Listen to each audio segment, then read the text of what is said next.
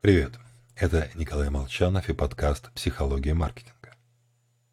В детстве у меня был свой воображаемый друг. Я обсуждал с ним план, чего-то ему рассказывал, спрашивал совет. А когда повзрослел, он пропал. А вместо него появился внутренний голос.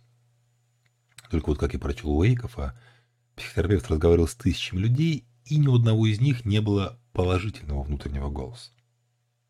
Голоса в нашей голове обычно не говорят – люди будут в восторге от твоего нового проекта.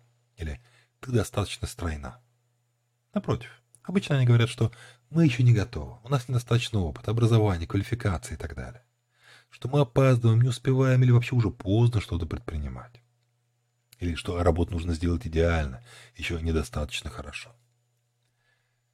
Мы так долго слышали наши голоса, что доверяем им. Считаем, что не заботятся и защищают нас, желают добра. Мы считаем их друзьями, но это голоса страха и сомнений. Потому что это голоса страха. А страх ни в одной ситуации не будет предрекать нам успех. Так что не стоит просить совета у страха. Мы и так знаем его ответ. Единственный момент. Советы, которые дает наш внутренний голос, часто и впрямь ошибочны. Но это не значит, что на него надо злиться или игнорировать. В конце концов, это мы сами. К нашему внутреннему советчику лучше относиться как к доброму, отчаянно старающемуся быть полезным песелю.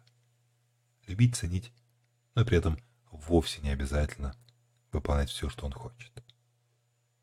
А что говорят ваши голоса?